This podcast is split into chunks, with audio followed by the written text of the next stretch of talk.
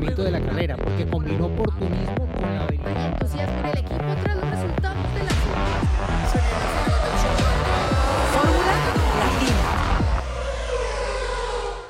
Formuleros, ¿cómo están? Bienvenidos a la semana del Gran Premio de Las Vegas, sin duda, la que más expectativa ha causado en muchos años de Fórmula 1. Eh, la Fórmula 1 se ha encargado de enaltecer este evento y bueno, ya por fin es esta semana y no sabemos qué tal está el espectáculo en la pista, porque obviamente hay que ver cómo van esas prácticas con ese clima eh, que va a estar muy frío y demás, pero por lo menos alrededor de Las Vegas sí va a ser todo un espectáculo eh, con ceremonia de apertura, con lo que va a haber dentro de la pista, con los conciertos alrededor, con las fiestas, con la cantidad de celebridades que va a haber. O sea que sin duda, espectáculo, la palabra espectáculo la lleva ya impresa, por supuesto, por ser el Gran Premio de Las Vegas. Hace 40 años que se corrió ahí, en el 81, en el 82, obviamente era totalmente distinto, era un circuito chiquitito dentro del estacionamiento del Cesar Palace, hoy es un circuito de 6.2 kilómetros, sea que, para empezar, en esa época morían de calor y aquí van a seguramente morir de frío porque van a estar, vamos a estar alrededor de los 5 grados. Así que bueno, pues hay muchos contrastes de, cada una de estas ediciones, pero sobre todo pues eh, mucha expectativa de lo que se espera para, para este fin de semana. Eh, lo que sí sabemos que es seguro es que va a ser un circuito muy rápido, se esperan eh, velocidades máximas de 340 kilómetros por hora, 342, eh, que los equipos vayan con configuraciones de, de, de, carga como las que usan, por ejemplo, en Monza y Spa, que es baja carga, por lo mismo que les digo, es un circuito con pocas curvas y muy veloz, así que eh, se nota que estoy emocionada, ¿no? Por llegar a Las Vegas. Diego, Cris, ¿cómo están? Eh, Cris, se, ve que va a estar bueno, ¿no? ¿O soy yo la única que está muy emocionada por, por Las Vegas? No, uno viene escuchando muchas cosas y viendo, ¿no? Los trabajos que están haciendo ahí desde hace tiempo, cómo han avanzado en los últimos meses, edificios nuevos, una obra terrible. Vimos que en las últimas horas también probaron el sistema de iluminación de la pista y se está hablando y uno viene escuchando también que va a ser eh, un evento deportivo del cual nunca se vio nada igual en la historia del deporte, o sea, están dándole esa connotación ¿no? a lo que va a pasar. Entonces, tengo ahí este, toda la expectativa puesta en, en, con qué nos vamos a encontrar, con qué nos van a sorprender eh, y que no se pasen de la línea también, ¿no? Porque no sea tanta, tanta, tanta cosa que no se pueda disfrutar de todo. Eh, ojalá que, sea un evento lindo para disfrutar, eh, que obviamente el foco esté puesto en el Gran Premio, que es el plato fuerte en la actividad en pista, eh, y bueno, mi mirada está, va a estar puesta principalmente ahí, a ver con qué nos encontramos una vez que los salgan los autos a la pista, y después, bueno, todo lo demás va, va a vestir un poco todo lo que va a ser un evento claramente diferente, porque ya el lugar es diferente, es único en el mundo, es algo fuera de lo tradicional. El tema de la temperatura no es un dato menor, es un dato que es importantísimo para lo que es eh, la, temperatura del neumático, ¿no? Eh, con un asfalto que va a estar muy frío en horas de la noche. Eh, y bueno, muchas cosas por descubrir a lo largo de, de este gran premio que va a tener altas velocidades, este factor que probablemente de, del neumático se traslade en falta de grip en algunos momentos, eh, rodeado de paredes con altas velocidades, así que va, a ser un, un, condimento especial en esta última etapa de, del campeonato. Algunos están muy contentos con todo lo que va a pasar, creo que la gran mayoría, otros son más escépticos, como he escuchado algún comentario así de Bernie Eccleston, del propio eh, Max Verstappen, de ir a hacer lo suyo y listo, otra cosa. Pero bueno, eh, hay que desarrollar el evento, disfrutarlo de la manera que se pueda y después sacaremos nuestras propias conclusiones. Lo que se ha hecho ahí es una obra impresionante y mucho más costosa, tengo entendido por lo que he visto, que, que la mayoría de los autódromos nuevos que se han construido en distintos lugares del mundo para la Fórmula 1, bueno, acá se gastó muchísimo más dinero para hacer toda esta obra, eh, con lo cual, bueno, evidentemente eso tiene que verse una vez que arranque la actividad. No, veremos con qué nos encontramos, ansioso porque salgan los autos a la pista, aunque los horarios no favorezcan mucho a, a esta parte del mundo, ¿no? Va a haber que madrugar o acostarse tarde. Que se habla de más de 400 millones de dólares que han eh, invertido para, para este, para este evento. Y bueno, para darte paso, Diego, porque obviamente sé que vas a querer eh, hablar de ese tema, por eso este, entro aquí, eh, y que hablaba eh, Cris de las temperaturas. O sea, yo no me imagino, si hay un safety car, ¿cómo van a, van a manejar la temperatura de los neumáticos en la pista, no? O sea, eh, con ese frío. Bueno, pero es igual para todos, ¿no? ¿Qué tal, Claro, chicos? no, bueno, claro, claro, claro. Entonces, sí, o sea, a ver, se habla mucho de eso, pero yo, a ver, Pirelli no es que se va a lanzar allá a ver qué pasa, ¿no? Ellos alguna idea tienen de, de cómo va a ser el tema, igual que los equipos. Todos habrán trabajado en alguna me- medida mayor o menor con, con lo que saben de los neumáticos y lo que esperan y condiciones pues que hace tiempo no experimenta la Fórmula 1 porque hace ya unos años no se hacen test pretemporada en, en Europa, ¿no? Se han desplazado desde hace unos años a Bahrein y allá las temperaturas nunca, ni siquiera en la noche más fría, llegan a las temperaturas que se pronostican para el fin de semana de Las Vegas para la calificación y la carrera. Entonces, claro, es el, el aspecto más incierto, pero pues al final algunos lo manejarán mejor que otros y será clave, ¿no? Porque lo que conecta los coches a la pista es el neumático y sobre todo en la calificación va a ser muy clave cómo logren los equipos y pilotos sacar lo mejor de ese neumático, ¿no? Igual en carrera, ¿no? Porque el enemigo principal usualmente en este tipo de condiciones puede ser el graining, más cuando se llevan los compuestos más blandos de Pirelli, que son el C3, 4 y 5.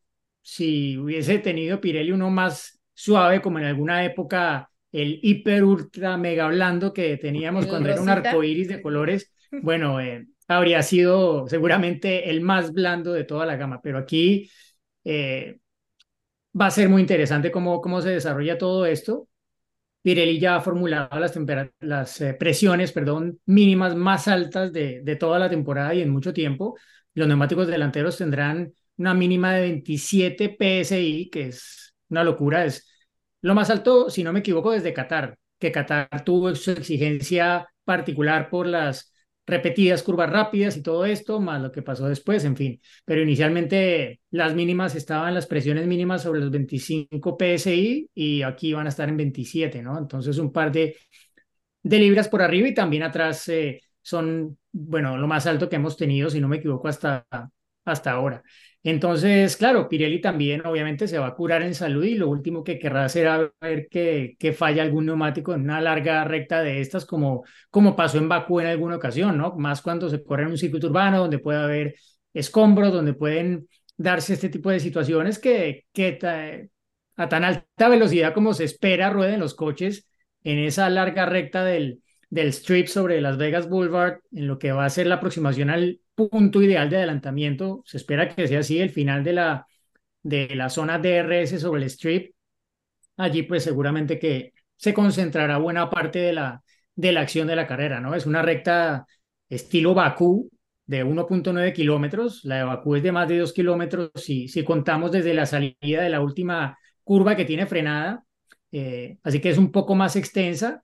La de Vegas será unos 200 metros más corta aproximadamente, pero, pero igual es la misma dinámica que se espera y va a ser la, la curva anterior a eso, la curva 12, si no me equivoco, va a ser la, la más importante de la vuelta, sobre todo en, en carrera, ¿no? Y existe mucha incertidumbre todavía en torno a realmente qué nivel de agarre se van a encontrar los equipos y los pilotos cuando, cuando lleguen a la calificación, ¿no? Porque seguro que va a ir en eh, incremento el agarre, pero no se sabe realmente desde qué base se va a arrancar, ¿no? Y cómo se va a comportar el asfalto durante las sesiones, que son tres prácticas libres. Aquí no es fin de semana sprint, sino eh, fin de semana con formato normal, con tres prácticas libres, una calificación y una carrera que, de hecho, pues se van a correr ambas el sábado, ¿no? Eh, porque la calificación es a la medianoche, eh, es a las cero horas del sábado, y el sábado a las 10 de la noche es la carrera.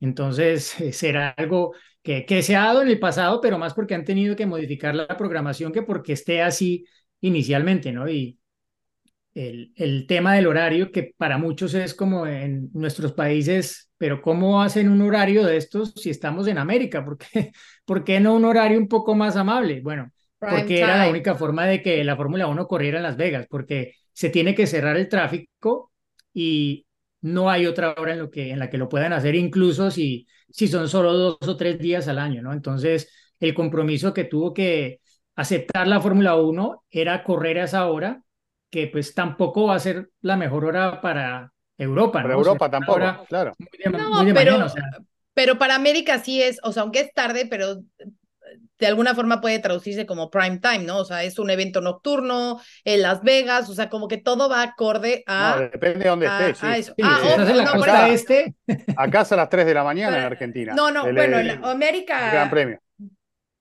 Sí, pero, pero al final, o sea, si lo ves tú desde el punto de vista del lugar en donde es, o sea, eso Ah, es no, lo que por eso. refiero. O sea, como que ahí pues todo va acorde, ¿no? O- pero también, eh, pues es imposible que haya un horario que acomode a todo el mundo. Es cuando son en Europa, que también de este lado nos tocan en, en la madrugada o en Asia, ¿no? Pero, pero creo que por el, el evento como tal, lo que, lo que representa y que sea, eh, y quiero decir, Vegas con todo esto que ya mencionamos, ¿no? Con todo, el- sea, a ver, la ciudad del entretenimiento y con todo lo que implica, me parece que, que ese horario viene ideal para lo que es, ¿no? No obviamente, imagínate los de la fábrica, o sea, van a estar este, en, en las fábricas a las 2, 3 de la mañana, obviamente no va a ser el horario ideal para, para los equipos, pero sí para la ciudad como tal, creo yo, ¿no? Sí, más allá de que, o sea, es así porque les tocó así, porque no se podía a otra hora, básicamente. Y, Está bien. y sí, o sea, ¿cuánta gente habrá viendo la Fórmula 1 en Las Vegas? Bueno, comparado a la cantidad de gente que la ve globalmente por televisión, pues es un grupo muy reducido, ¿no? Pero, pero es el primer evento de 10, en teoría, que, que espera la Fórmula 1 desarrollar como mínimo esos 10 años y por eso ha desembolsillado las cifras de las que, de las que se hablan y que han ido en incremento, ¿no? Que eran unas proyectadas, pero ya la Fórmula 1 ha pasado de largo de, de ese proyectado inicial y pues literal, eh, esta carrera es una apuesta muy grande para la Fórmula 1 por la cantidad de dinero que está poniendo, por el modelo de negocio que es para la Fórmula 1, porque esta carrera la promueve directamente la Fórmula 1. No es que. Las Vegas puso todo el dinero para hacer la carrera, no. La Fórmula 1 dijo, quiero correr en Las Vegas, ¿cuánto me vale? Ok, me vale esto, me vale esto, me vale esto, me vale esto. Ok, apuesto por eso. A ver, ¿no? Porque es como un poco lo que mencionaba hace algunos eh, episodios, lo que pasó inicialmente en Miami, pero que ya se ha transformado. Aquí ya pues se habla de, que realmente es un evento de la Fórmula 1 100% y en el cual la Fórmula 1 ha construido una sede que ya va a quedar allí, o sea, todo el edificio de, de lo que es el paddock, de eh, los boxes, todo esto va a permanecer allí en Las Vegas y va a ser como una sede de la máxima categoría allí en Las Vegas. Sí, van a ser sus, sus oficinas, que de hecho eh, ese edificio se habla que mide, o sea, son cuatro pisos y que mide lo que tres estadios de, de fútbol americano y que ese, esa, hemos visto esas imágenes, ¿no? Del pit building ya listo, que es este, que tiene esa, ese logo gigante de, Fórmula 1. Son 22 mil LEDs de pantalla que van a estar reflejando ese, ese logo. O sea, es algo eh, espectacular. Y se acuerdan que les contaba aquí en más temas extradeportivos que les decía hace unos grandes premios que iban a ver muchas cosas muy relacionadas a Vegas ahí en la pista. Bueno, pues ayer ya se anunció que va a haber una wedding chapel. O sea que si tú te quieres casar en Las Vegas y en Fórmula 1, señores, esta es la, la oportunidad, ¿no? O sea, y esa es una de las tantas, ¿eh? Porque va a haber otras cosas que jamás en tu vida te imaginarías eh, ver en un paddock. Normalmente, en, en, muchos de los paddocks, a ver, estamos hablando, antes, pues prácticamente era solo llegar, trabajar y, y correr, ¿no? Y poco a poco han ido incluyendo distintas actividades o activaciones para, para los medios, ¿no? Uno de los que más ha ha contribuido a esto y, y, más innovadores ha sido el Gran Premio de México, ¿no? Con, primero con los puestitos de comida, este, o haciendo de distintas fiestas, como por ejemplo desde un principio los hacía eh, Bahrein para los, los, este, los medios, ¿no? Como que poco a poco han ido involucrando y hacer un poco más amigable ese paddock, no solamente como trabajo y, y pista, pero bueno, pues creo que todos esos eh, ejemplos y todas esas eh, opciones distintas que hemos visto alrededor del mundo aquí en Vegas se van a, a capitalizar. O sea, vamos a ver Pero, perdón, una ciudad, cuando- una ciudadcita ahí dentro de la pista.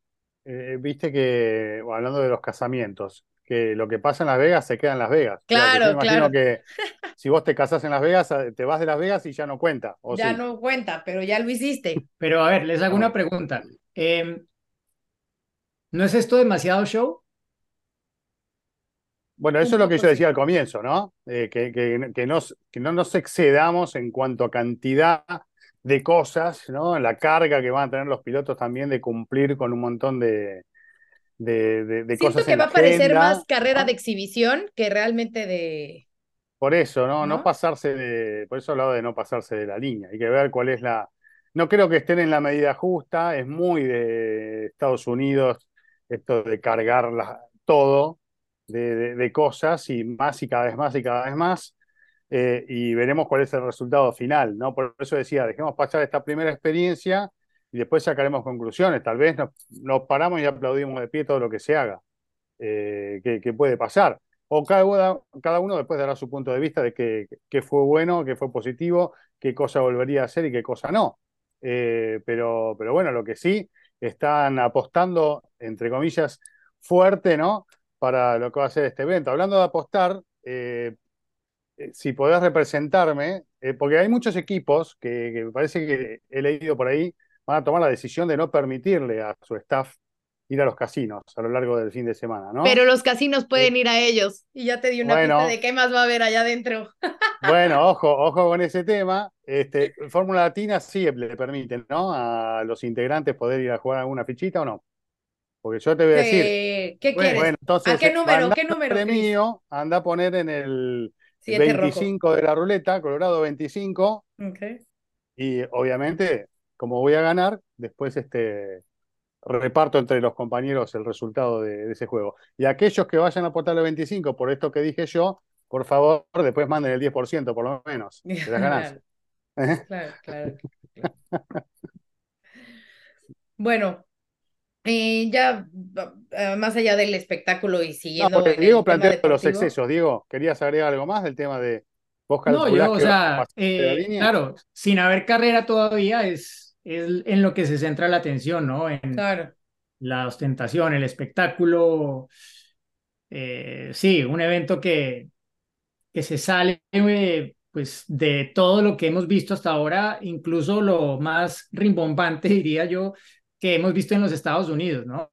Eh, con lo que ha pasado a veces en Austin, en Miami, esto ya es como un nivel adicional porque se entiende que estamos en, en una ciudad que es eso, ¿no? básicamente, Lo ¿no? permite. Entonces, pues, a donde fueres, haz lo que vieres, me dijo alguien alguna vez, y pues es lo que hace la Fórmula 1. Creo que es apenas eh, de entenderse que haya toda esta atmósfera, este ambiente alrededor de un evento que al final es un evento deportivo, ¿no? No deja de ser un evento social para mucha gente, un evento de entretenimiento, pero va a haber una carrera, ¿no? Y, y por lo menos a mí sí me inquieta mucho ver cómo va a ser la dinámica del circuito, que, a ver, es un circuito largo, es el segundo más largo de, de la Fórmula 1 en la actualidad porque solamente lo supera en longitud de Spa.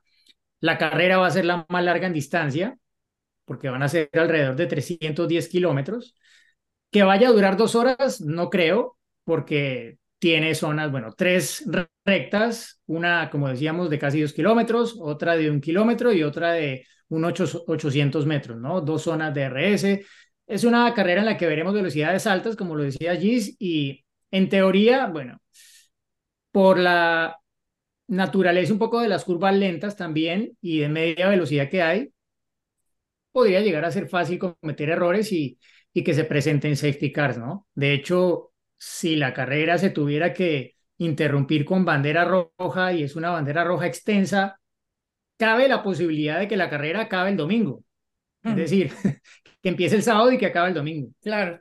Pero bueno, ya veremos. Puede ser una carrera caótica, pero puede ser una carrera al estilo Bakú, que yo, yo creo que las primeras carreras de Bakú, no sé, por lo menos creo que estuvimos todos allí y nos parecieron bien, ¿no? O sea, era diferente, Claro.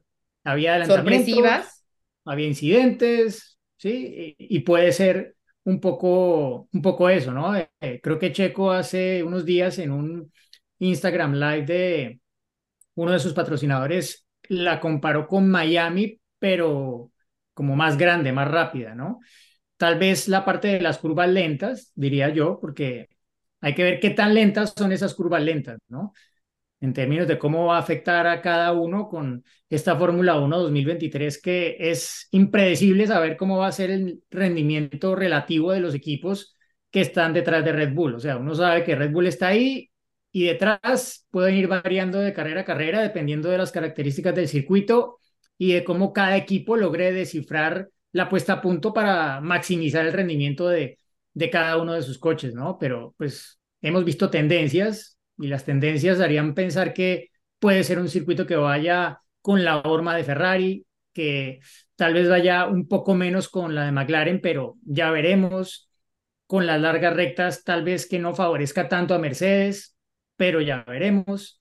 Y Aston Martin, bueno, después de lo de Brasil, como que ya no se sabe qué esperar de ellos. Eh, seguramente es, esperan esta, estar más cerca de lo de Brasil que de lo de las dos carreras anteriores, pero donde eso los coloque en ese grupo tan, tan competido detrás de Red Bull, va a ser, eh, va a ser muy, muy inquietante, ¿no? Entonces, sí, cuando vamos a un nuevo circuito siempre hay mucha expectativa y creo que más allá de, del, no sé, animal de circuito que han hecho, no porque tenga forma de cerdo invertido y todo esto que han, que han dicho tanto en las redes, sino, sino porque sí, porque es que tiene unos contrastes muy, muy fuertes, ¿no? Eh, pero puede llegar a, a ver, tiene, yo, yo creo que tiene el potencial de generar buenas carreras, ya, ya veremos qué, qué tanto y va a depender de muchos factores, ¿no? Pero, pero la forma como se ha diseñado, creo que, no sé, estoy inquieto porque empiecen a rodar pronto. Sí, yo para agregar eh, y relacionándolo con Baku, recuerden que esos fines de semana por lo general gira la Fórmula 2 también, ¿no? Y, y, sirve para limpiar la pista, sirve para engomar más fácil la pista, eh, para un montón de cosas que acá no sé qué categoría está prevista que gire, Diego, ninguna. yo sinceramente no, no, sé por eso. Es no hay nada. 1. Entonces esto va a El ser tráfico. otro desafío. Y Claro, el tráfico bueno, cuando abre el, porque, a ver, a Claro, habría explicar a la Bakú, gente que vaya por la línea de donde giran los Fórmula 1 a ver si sirve para algo. Claro, es que el circuito se abre y se cierra todos los días. Claro. Es diferente Tipo a, Mónaco. a los que, bueno, Mónaco prácticamente se, bueno, sí, Mónaco se abre por la noche de todos los Pero días. corre otras categorías en Mónaco. Acá, Pero si aquí no es, corre- aquí es lo contrario, porque aquí está abierto durante el día Un día. Y se cierra solo para la noche. Entonces es, es lo contrario de, de Mónaco. y se va a ensuciar más fácil y va a costar limpiarlo y cada vez que salgan los autos a la pista van a tener que limpiar la pista. O sea, lograr esa vuelta en condiciones óptimas del asfalto no va a ser fácil, ¿eh? Va a ser un desafío importante. No, y desafío también va a ser para la misma Fórmula 1 toda esa parte de la logística, ¿no? O sea, de cómo eh, todo es un tipo de, de, de relojito y de tener todo bien cuadrado, bien analizado. Incluso hace unos días tenían muchas dudas los mismos equipos de hasta qué hora podían estar los pilotos, porque también tienen como, vamos a llamarle como un curfew, ¿no? Por llamarlo de alguna forma, incluso los equipos y los pilotos, ¿no? De hasta qué hora pueden estar en pista y hasta qué hora no, o hasta qué hora se deben de quedar por la cuestión de la seguridad, de cerrar la pista. Entonces, sí es toda una logística que va envolviendo eh, distintos detalles que, que no son tan fáciles de llevar con, un, con una ciudad como, como Las Vegas. Y retomando un poco el tema de lo que mencionaban de Miami, hay que recordar también lo que sucedió en Miami. Se, espera, se esperaba demasiado de la pista, que hubiera eh, muchos rebases, que fuera una pista rápida y al final tuvo muchos problemas de grip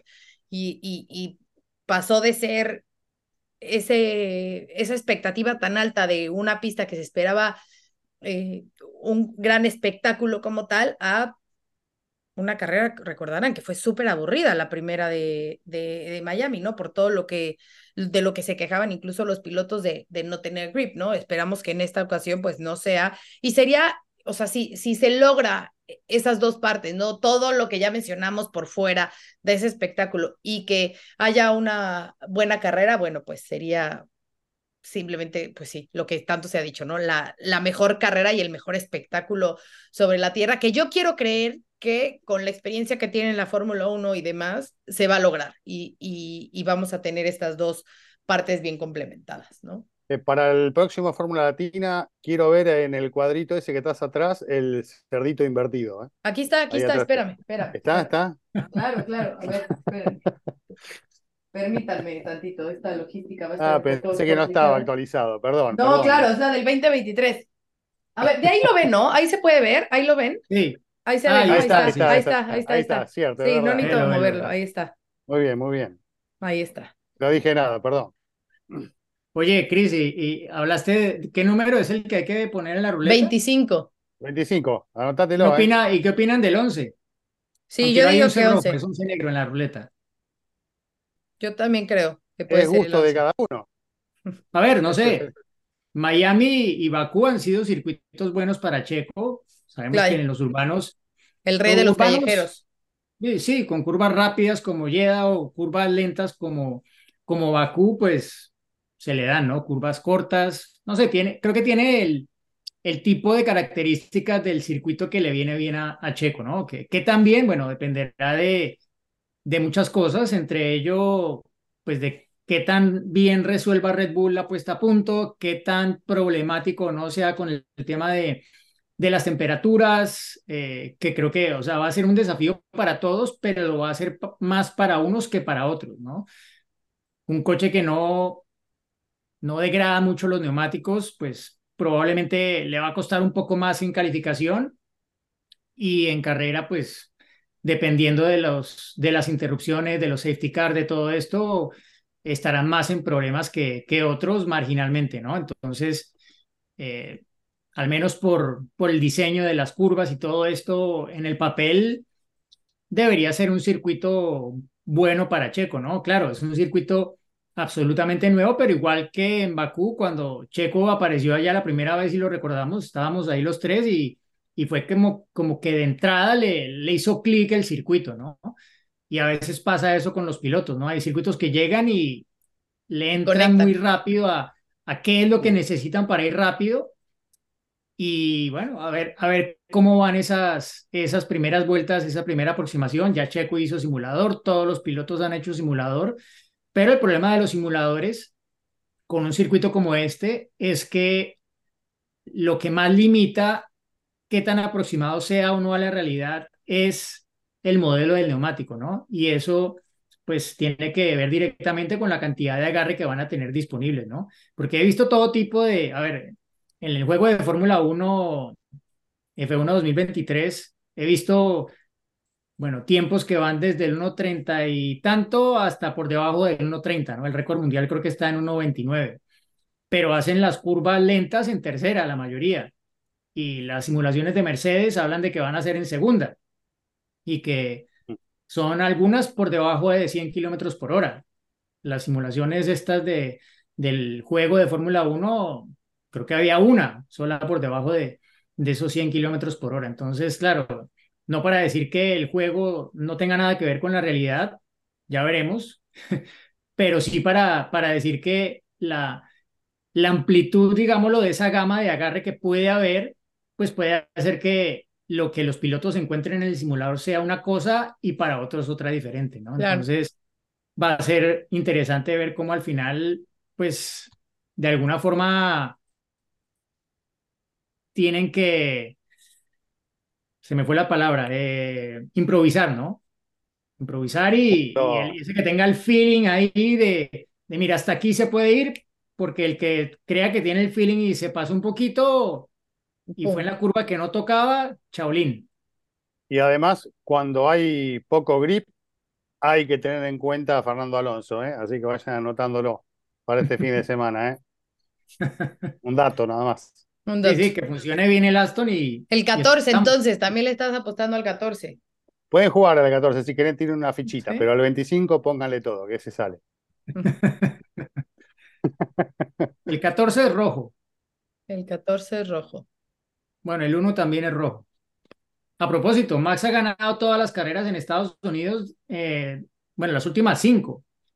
Es decir, que, bueno, podría, podría lograr dos récords este año. Uno, podría ser el primer piloto ¿Otro? de la historia. Sí, bueno, más, porque ya, si gana, bueno, batiría su propio récord, le daría a Red Bull más victorias que Mercedes en 2016, que es el récord histórico que ya lo igualaron en la carrera anterior, pero Nunca un piloto de Fórmula 1 ha ganado tres carreras en un mismo país en una misma temporada. Y es lo que podría llegar a ser Max si gana en Las Vegas. Y si gana, llevaría seis seguidas en Estados Unidos, batiendo un récord que tiene igualado con Ayrton Senna. Otro más. No, bueno. Impresionante. Lo de. Max no tiene, no tiene palabras, ¿no? Y esto que solo tiene 26, ¿no? Sí. Eh, ¿cuánto, ahora- cuánto le queda todavía por sumar? ¿Eh? ¿Eh? Alguna gente dirá, no Max, no Max. No, No, Max. No, Max. Oye, pero también, eh, incluso como lo vemos, ¿no? Que ya lo mencionabas tú un poco, Chris. O sea, hay muchos pilotos como, me acuerdo, eh, Lewis Hamilton en alguna entrevista como que me decía, no, es que Las Vegas va a ser la mejor, espectacular, no sé qué. Daniel Richardo ya también hablaba un poco de eso. Y como lo decías tú, Max está como de un, a ver, yo voy, corro y me voy. O sea, a mí no me vengan con esos circos. Él es muy vieja escuela, eh, no le gustan esas cosas. Él como que, pues, tiene ese espíritu nato de voy a lo que voy, ¿no? O sea, yo voy, compito y, y se acabó, ¿no? No, no está tanto pensando en, en todo lo que pueda hacer alrededor como a lo mejor otros pilotos que, que puedan darle una salida o un poco más de, de amor a eso, ¿no? O sea, no porque signifique que uno esté bien o el otro esté mal, ¿eh? Para, para nada, ¿no? Simplemente como eh, vemos ese tipo de mentalidades distintas, o sea, por ejemplo, un Lewis Hamilton que también lo ha ganado todo, está más pensando en, en, en, lo que, en lo que pueda hacer alrededor y disfrutar el evento como tal, con todo lo que simboliza, eh, todo lo que simboliza el, el Gran Premio de, de, Las Vegas. Y por el otro lado tienes a un Max que está en ese camino a, a ganarlo todo como de, vengo a correr, punto se acabó, ¿no? Vengo, corre y me voy. Tal cual. Bueno, veremos qué pasa, pero eh, una cosa que quiero comentarles a ver qué opinan. La, la famosa esfera, uh -huh. eh, que es espectacular, que es impresionante, me encanta las cosas que logran hacer ahí, tanto afuera como adentro, sorprende, es único en el mundo. A la hora de la carrera, ¿le molestarán a los pilotos o no? Eh, porque es un tema que seguramente se debe estar considerando, ¿no? A ver si, si, se, si puede llegar a, a entorpecer la, la, visibilidad de los pilotos en, en carrera al momento de estar girando el circuito, sobre todo de noche, ¿no? Un punto también para tener en cuenta. No sé si ya habrán tomado una determinación al respecto, algo leí por ahí, pero es algo para no, no pasar de largo, ¿no? Sí, no sé, la verdad creo que habrá que estar allí para, para verlo en vivo mm. y, en, y en directo. Si dicen que, que ilumina muchísimo y, y tal, pero claro, depende de, de, de, los colores que lleves ahí en la imagen, Claro, ¿no? claro. Obviamente si son colores claros, pues sí, será como que está de día en esa zona, pero igual está la iluminación del circuito, que es la misma, entiendo allí por lo que he visto, que en, que en el resto, ¿no? Eh, al Mm. estilo de lo que ya hay en otras carreras nocturnas de, de la Fórmula 1 en circuitos eh, como este. Entonces, eh, sí, no sé, yo, yo pienso que... O sea, se, se espera usar esa, la esfera eh, para poner, colocar anuncios de distintos eh, partners y distintos socios que tiene la Fórmula 1, porque bueno, recordemos que la esfera eh, pues tiene distintos conciertos y distintos eventos. De hecho, había una, están ahorita varios conciertos de YouTube, pero durante esta época de Gran Premio los van a quitar. Se le pidió que. Una que pena. los- Eso los- es lo que yo más lamento. Claro. O sea, yo sí, quería caray. ir al concierto de YouTube en Fíjate ese que mi esposo tuvo la oportunidad de ir y dice que es lo mejor que ha visto en su vida. O sea, que, Seguro. que el sonido, que el, todo, o sea, que es impresionante, ¿no? Pero bueno, entonces, eh, obviamente tienen que, la Fórmula 1 tiene que compensarle a la esfera, todo, bueno, al Sphere, todo esto, estas pérdidas, vamos a decir así, de estos días. Entonces, eh, llegaron a un acuerdo porque al final también pasan por vamos a decir, como que por su terreno. Entonces van a usar alguna publicidad ese, incluso el domingo va a haber como un brunch para que puedan ver los highlights de la carrera ahí en el en este famoso eh, anfiteatro. Entonces, bueno, la Fórmula 1 está buscando la forma también de eh, recuperar parte de, de, de, esta inversión y cómo pagar. ¿No podemos poner Fórmula Latina ahí? claro, sí, claro, ah, págalo. Eh, págalo episodio, con lo que ¿no? ganes, págalo con lo que ganes con el 25. No, no, pero vos te acercas, conectás atrás de la esfera y que aparezca okay. el programa nuestro, el último. Meto episodio. el Bluetooth, ¿no? Y ya. ¿Eh? Ajá. Sí, claro. o sea, a ver, claro. yo realmente no espero nada diferente a que la espectacularidad de, de no sé, de, de la esfera como tal se vea en la transmisión de la carrera. Por supuesto. ¿cómo, ¿cómo, no va a estar? O sea, no, Las no pueden luces- apagar la esfera.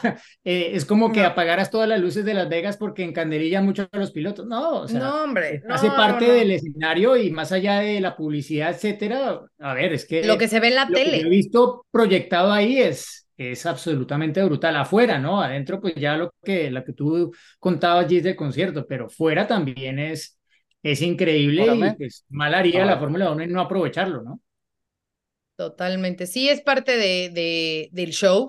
La iluminación va a ser otro de los elementos básicos de este, de este gran premio. Las más de 1.700 luces que han puesto obviamente alrededor para iluminar el circuito, pero incluso desde la noche ilumina, desde la noche, la, el miércoles en la ceremonia de apertura. Va a haber drones iluminando el cielo, gente en la pista con banderas LED, eh, gente en las gradas con estas famosas pulseras. O sea, luces, luces, luces, luces, luces, luces, luces. O sea, lo que vimos en algún momento en Jeddah creo que va a quedarse cortísimo a comparación de lo que, lo que vamos a ver ahora en, en Vegas.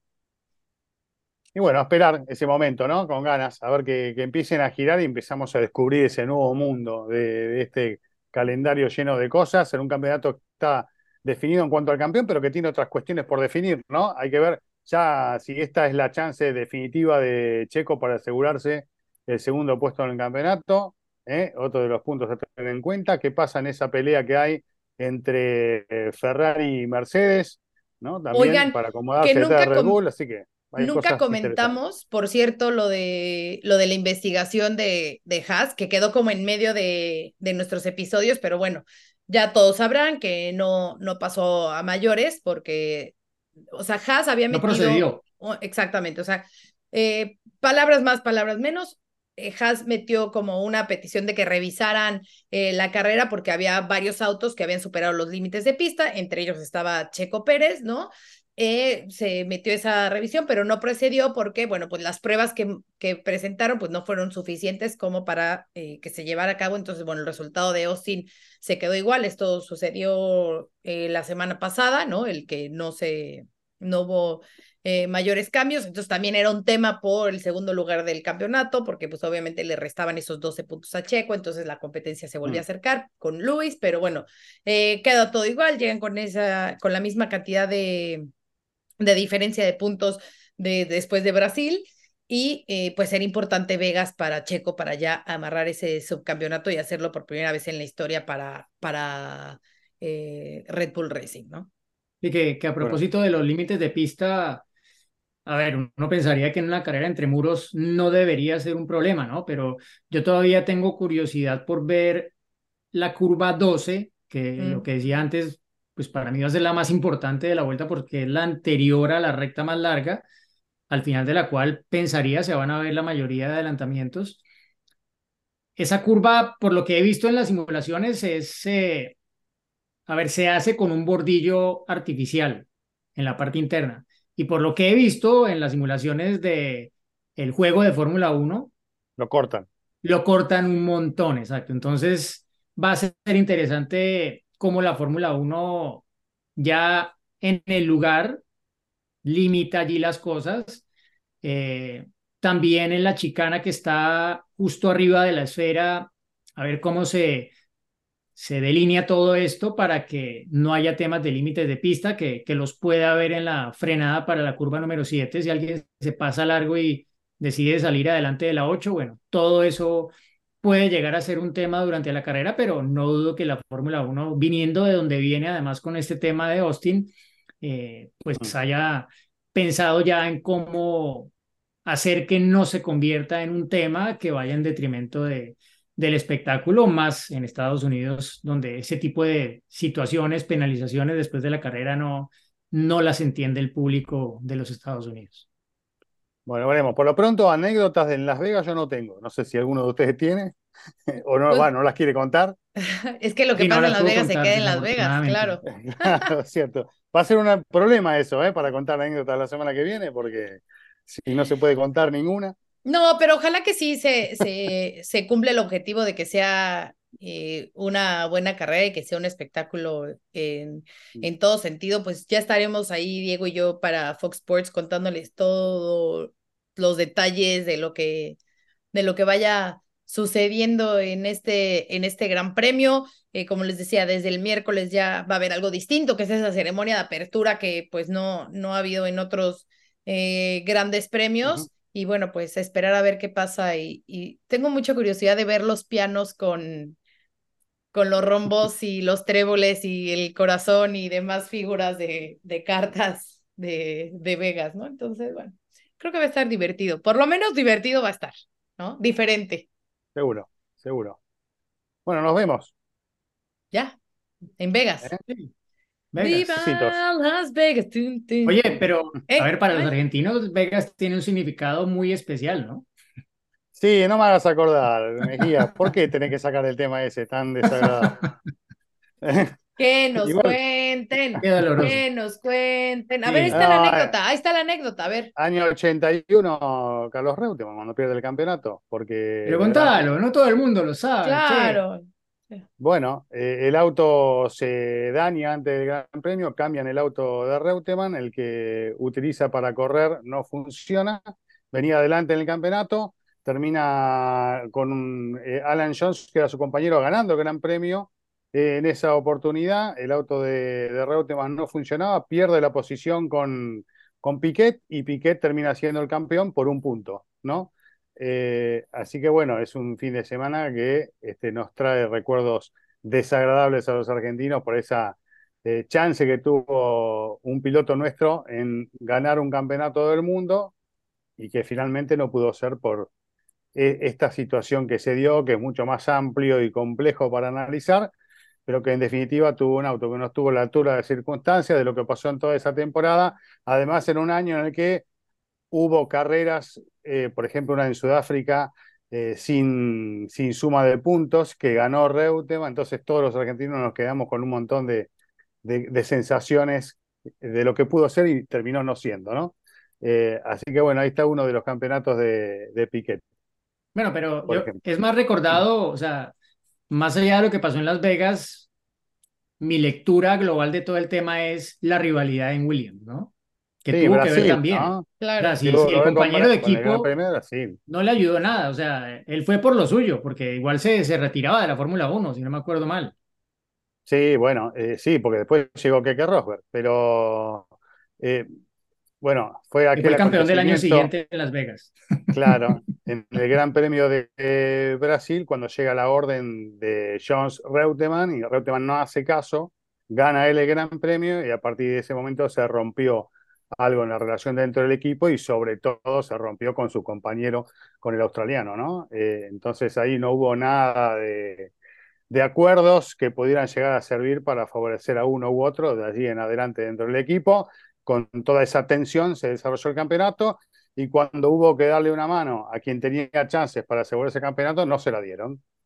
Me Eh, suenan y- esas historias, me suenan, no sé por qué. Y no Sí, sucedió. a mí también no sé por qué me Mm, No sé suena. por qué. ¿Y en Brasil dices? Mm, En No Brasil. sé. Mm, me suena, sí, me suena, me suena. me suena. Cosas que Bueno. Bueno, ahí está. Parte del antecedente de Las Vegas allí, ¿no? Que el Gran Premio se llamaba el Gran Premio del Caesars Palace. Esas que palas. se corría ahí al lado eh, de donde va a ser el circuito actual y que en esas dos ediciones, 81 y 82, fue la carrera final del año, se corría en sábado, pero de día, con temperaturas agradables, calurosas, y de- definieron títulos del mundo para Nelson Piquet en el 81 y para Keke Rosberg en 1982. Este año llega todo definido, creo que es algo que tal vez le ha restado un punto de interés a la carrera, Pero igual, es todo nuevo, mucha, muchas sorpresas se pueden dar, todo muy poco predecible, así que ojalá nos sorprenda Vegas. Bueno, Me Diego, gustó esta ¿en qué anécdota igual, ¿eh? ¿Qué? Pensemos en otra. Que no me gustó esta anécdota. Pensemos en otra para. para- Oh, Bueno, sin llorar, sin llorar. Diego, lleva chamarra, ¿eh? Por favor, no te me vayas a Sí, ya la enfermar. tengo, la tengo, la tengo. Muy la. Fórmula Luego gorrito y guantes también. Uh, ¿de plano? Me toca pit lane. Uf, sí. Bueno, A yo te a esperaré en el. Media Center con un cafecito. Y Bueno, si chicos, No, no, no lo voy a decir, no lo voy a decir. Porque puede ser también un. o en el casino, o en el casino. hielo. Y ahí se Claro, va todo. también. Y Y ahí ya nos luego vamos si a me divertir. escuchan haciendo Por eso, ahí nos vamos a divertir entrevistas. nosotros del otro lado de la pantalla. Claro. Nos Chicos, tomamos un mate allí en, en tu honor, Chris. Dale, cómo no. Nos vemos después de Vegas. Chao.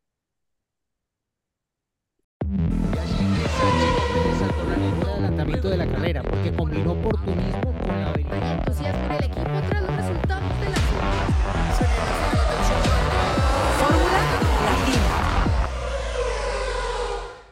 Política y otros datos. Segunda temporada. desaceleración del crecimiento, Tripular la nave del INE. proceso electoral 2024. Política y otros datos. Escucha un episodio nuevo cada jueves en tu plataforma de podcast preferida. Un podcast de expansión.